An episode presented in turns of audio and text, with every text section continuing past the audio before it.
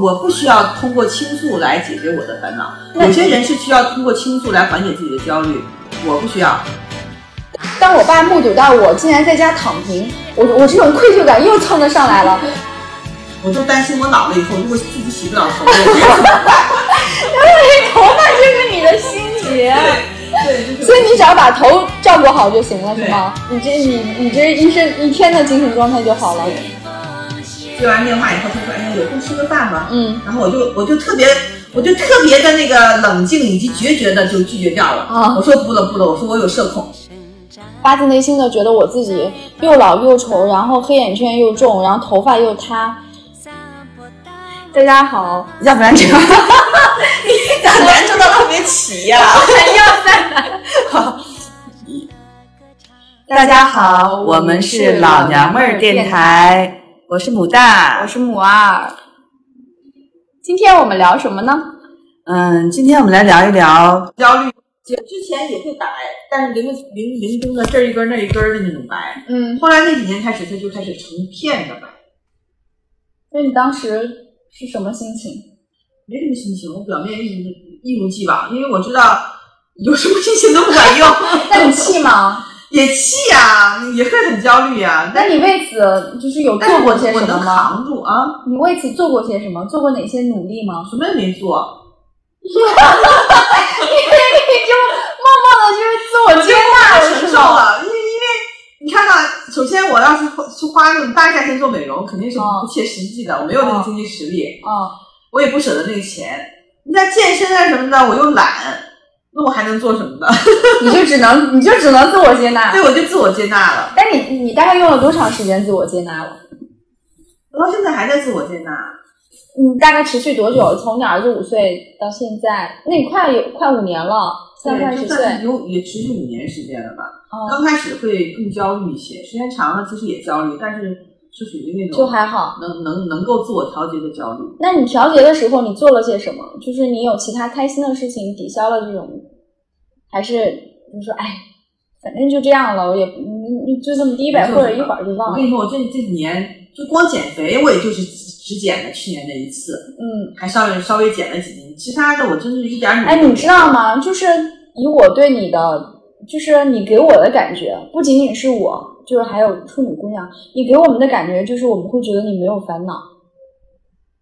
那我就只能说是我就是不会尽量一般不愿意在人前袒露烦恼吧。我我可能还是有点端着，就是 有包袱的人。但是但是我一点都不觉得你在你在掩饰你的烦恼，就是我就感觉你真的是很开心，没有烦恼。不不不，也有。我跟你说，只不过就是我是觉得我我把我烦恼就是说说出来，哦、可能也没有意义，也是给别人徒增负能量，也没有这个概念，也没有这个意义，对我来讲没有任何帮助。而且我我不需要通过倾诉来解决我的烦恼，有些人是需要通过倾诉来缓解自己的焦虑，我不需要，因为我觉得就倾诉过来就是对我来说没有任何的解脱，一样的，我还都是靠自我消化，自我消化吗？对呀，就自我消化呗，那你真的谁很厉谁要没有，烦恼啊？而且还有一点最重要的就是，就是就是我我一直我以前就说我我会说那个啊，还有那个嗯他们嗯就是属于那种不能承认失败的那种人。嗯其实我也肯定是有的，我可能没有他们那么严重，但我也是有的。就是我一般不会那么，我一般不愿意示弱，你知道吗？就是我其实是不愿意示弱的，就尤其是在就是说情绪方面，我是不能是不愿意呈现败相。哎，你知道吗？就是你给我们的感觉，就是我们就会觉得你第一就是，第一是很看得开，没有烦恼；第二是就是我们会觉得，就是怎么说呢？就是好像在职场上的事情不会困扰你。职 你你会为职场上的事情困扰吗？应该说少，我很少因为职场上的问题困扰。你在职场上会有得失心吗？得失心很少，因为确实是现在没，因为有关键这个可能是因为职场环境导致的。嗯你，说我跟谁得失呢？现在哎，那那是因为现在你就是你当你就是你你你在往后倒，你你你在职场上曾经有过像我跟处女姑娘这样的得失心吗？没有，我没有这样的对手。就我跟你说，我是处在一个，嗯我始终处在一个断层当中，你知道吗？所以在你这一层只有你自己。对，我在在我这一层，我是一直是佼佼者，就是一个是没有跟我就是能就是说那种对手，另外是在我这一层，我一直还算属于做的最好的，就是没有对手，没有那种就是说相当的对手。嗯，那你很幸福啊。对，那你对自己有过就是这种，比如说你对你自己在职场上有过要求，但是跟你就是你的要求跟你的现状之间，你这个当中有纠结跟矛盾吗？我有吧。其实我明明我其实是很清楚的知道，我现在的那个职业状况肯肯定是不符合我的理想状态的，嗯，甚至是落差非常大，嗯，我的同学们很多混的，就是大部分混的其实是比我好的，嗯，包括不管是事业还是经济，肯定是都是混得比我好的，嗯，但是这一点呢，我是能接纳自己的，因为我我其实是早就就是说检点过自己，因为我我把我曾经经历过的选择。就是说，可以选择的那个、那个、那那些时间点拿过来挨个捋一遍，我都会发现，你再让我选一次，我可能还是会选择这个。就是我不是那种怎么说呢？我这点我就跟你有差别。嗯，我一个是不管是在职业上还是在感情上，嗯，我的选择都是非理性的，我都缺乏理性的态度。一个是图省事儿、图懒，在职业上面，嗯。在在感情上面方面呢，就是完全是凭感情出发，就很少会计较那个实际的情况。嗯，就是说，所以我在我结了两次婚，但其实这两次这两次我老公都不是那种，就说条件好的，嗯，就说理论上讲，在婚恋市场上条件好的那种，嗯。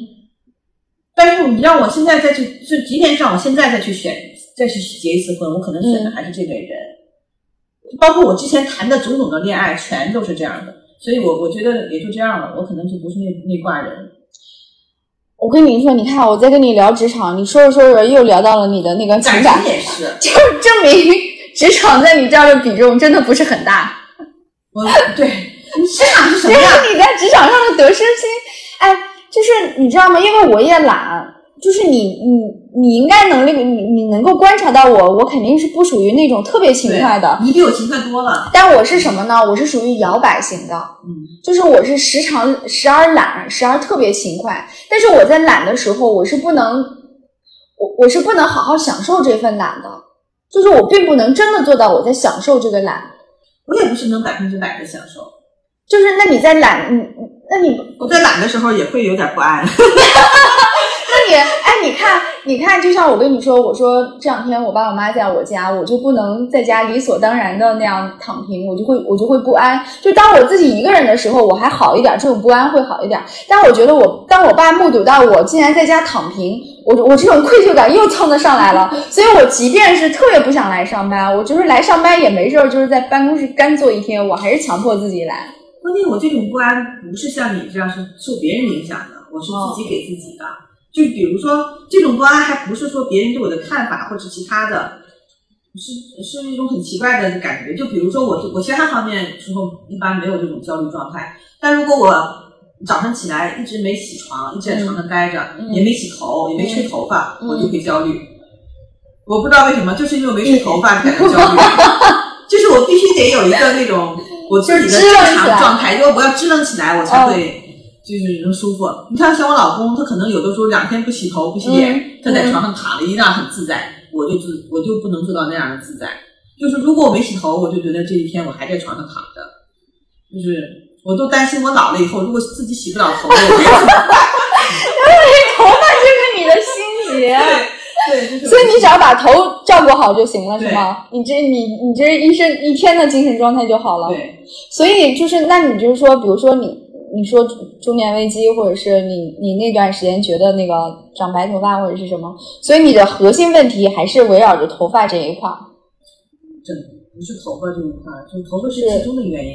因为每个人身上都有那种就是短板嘛，就是容貌短板。嗯，就是像我呢，就是是我就担心我的头发特别少，这个是我的一个短板，就是是我一个时刻会会会会想到的一个短板。嗯。而且是因为你你你这属于外貌嘛，你直接就能看得到。其他那些短板你还能有所掩饰，但是这些东西你是没有办法掩饰的。嗯，胖也是解决不了的。我这两天就特别不好，我这两天整个人特别特别特别的丧。就是我每天看我，我就觉得是不是你就是你家人多呀？不是因为家里人多，就是我发自内心的觉得我自己又老又丑，然后黑眼圈又重，然后头发又塌。然后衣服都很丑，我所有的衣服都很丑，我就把那些衣服这段时间没没买新衣服了吗？就是买了以后，我也不也觉得不好看，我就觉得你怎么又买这种老气横秋的衣服？你知道我的衣服都很，就是为了追求气质款，以至于每件都很老气横秋。那天我去上瑜伽课，人家竟然叫我姐姐，我好生气。哎呀，叫你姐姐这件事情你是要慢慢接受的。我很生气。如果是二十出头的姑娘。就跟你一块儿，在一个环境当中，他他不叫你姐姐，叫你什么呢？对，然后就是那个那个那个那个那个前台姑娘本来就很小，然后他就跟另外一个姑娘说：“你今天跟这个姐姐一起上。”我当时就很生气，因为我当时穿了条黑色长特别长啊那个长的那个，他说姐姐，没准是他觉得是尊称。那他他应该说小姐姐的，他既然说姐姐，我就很生气。我好不开心，我最近就觉得我这个整个人都丑绝了。然后我昨天晚上因为要跟我老公出去吃饭，然后我我就觉得，哎呀，我我跟我老公一块出，我第一次产生了我是不是有点配不上我老公的这种念头？因为我以前跟他一块出去的时候，我都觉得他配不上我，就是但我第一次念头，但是。我第一次产生了，我是不是有点配不上他的这种念头？我好生气！我就是，我就是这两天，我就觉得我焦虑到不行了，我都没脸来上班了。是你老公减肥了吗？不是因为他减肥了，就是他没有变化。他再他他再减肥了，他还是 他还他还是快两百斤。那我就是觉得我不行了，我就我就是整个人都不好了。跟你说啊，刚才说到那个这个，我有一个，我只有一点是，就是有焦虑的时候是什么？啊，你有应该是有两点。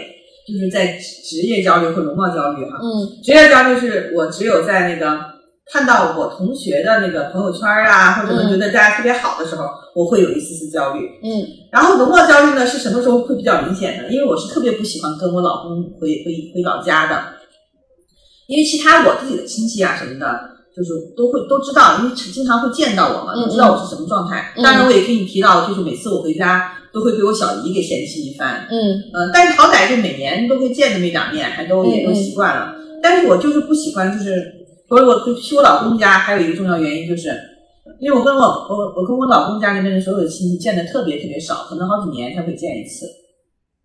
我就会觉得那样的话，大家就会有的印象，就会觉得哎又老又丑又胖，你知道吗？就会是这样的一种感觉。哦，就我就没有勇气去。哦 那你后来还去了吗？我一直很少去，但是明年我明年清明节我是我是躲不过去了，我一定要去。哎，我记得你跟我说过一回，不是说你去你老公家，是说你你不想去那个见以前的同事。对对对，就是我特别怕是哪种呢？年年见，天天见的没事儿。哦，就是尤其是你年轻的时候，就是说。在一块儿的同事，然后好多好多年没见了，嗯，乍一见那样的我就不敢见，嗯，因为我是害怕别人始终是记得我年轻的时候的样子，然后这么多年一见就会觉得整个大跌眼镜，我就不喜欢别人那种感觉，你知道吗？因为我跟我年轻时候确实差的太大了，就整个因为是整个你主要就是长胖了，对你就是一胖毁所有，真的，就是我就是受不了这种。我记得上次有一个同事，就很多年没见的同事，年轻的时候还追过我的一个同事，说说一块儿吃个饭吧。他就不知道因为什么事儿给我打了个电话，问了一个不咸不淡的事儿。然后接完电话以后，他说：“哎呀，有空吃个饭吧。”嗯。然后我就我就特别我就特别的那个冷静以及决绝的就拒绝掉了。我说不了不了，我说我有社恐。我说你还有社恐？我就说我没有社恐，社恐蛋我根本我第一就特别害怕跟这些人见面，尤年轻时候就是有过暧昧的人，就特别不想见。我打死也不想再见年轻时候那些暧昧过的对象。哎，我我我想见，但是我都都你想见，就是因为你跟年轻时候差别不大，你知道吗？但是你知道我有一个什么问题？我跟我年轻时候那些暧昧的人，我是属于一个。就是咱俩掰了，我就把你拉黑。从此以后，我再也不知道你在哪儿了，就是再也联系不上了。我以前所有的前男友，我都跟他们断绝联系了，我连他们的朋友圈都没有，不知道他们现在过得怎么样。我只有一个是这样的断彻底断绝关系的，就是那个被你老公拉老拉黑的那个是吗？不是，那是我前夫。那个其实要随想建立关系，是随时建立关系，就是说从情感上是没有。是没有，就是说老死不相往来那种。嗯嗯我只有一个我后来特别不喜欢的、特别讨厌的一个人，是属于那个，就上次说到就是在楼梯口壁咚的那个人，那个我是特别讨厌的。因为我刚开始刚跟他好，最开始帮我算计怎么花怎么花钱，哦就是特别让我反感，你知道吗？就好像我赚的钱跟就跟他是一家的一哦，样，他在规划你的财务，对，教我怎么花钱。嗯嗯嗯我靠，五十几十万，一下你算老几呀、就那个我是属于老老死不相往来的，因为是我是属于瞧不起他的那种状态，我是不会跟他往来。其他的人，我就只要是都出于就是我老公爱吃醋嘛，要是抛开这一点，我都都可以往来。就像我在认识我老公之前，我跟我前男友分手了，其实四四八八的，嗯我每年还。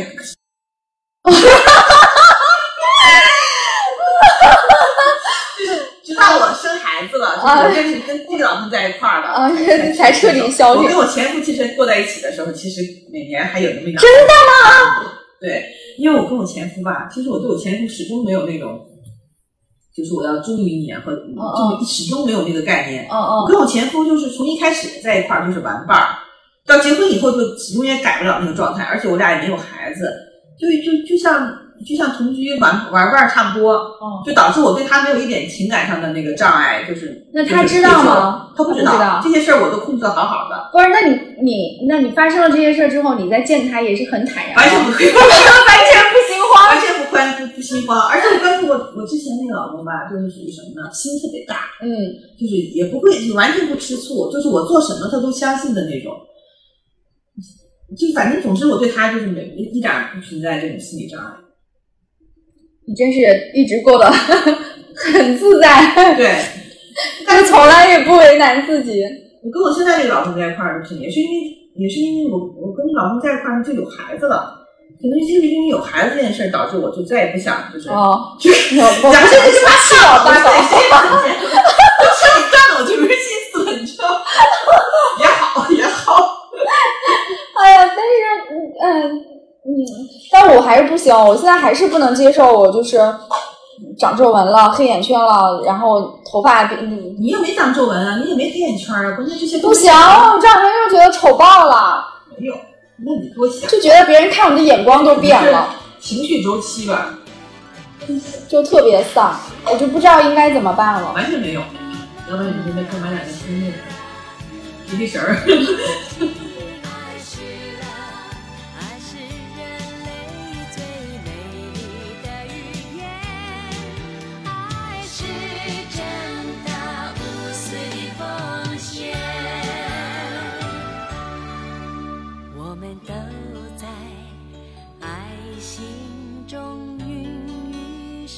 生长，再把爱的芬芳散播到我四方。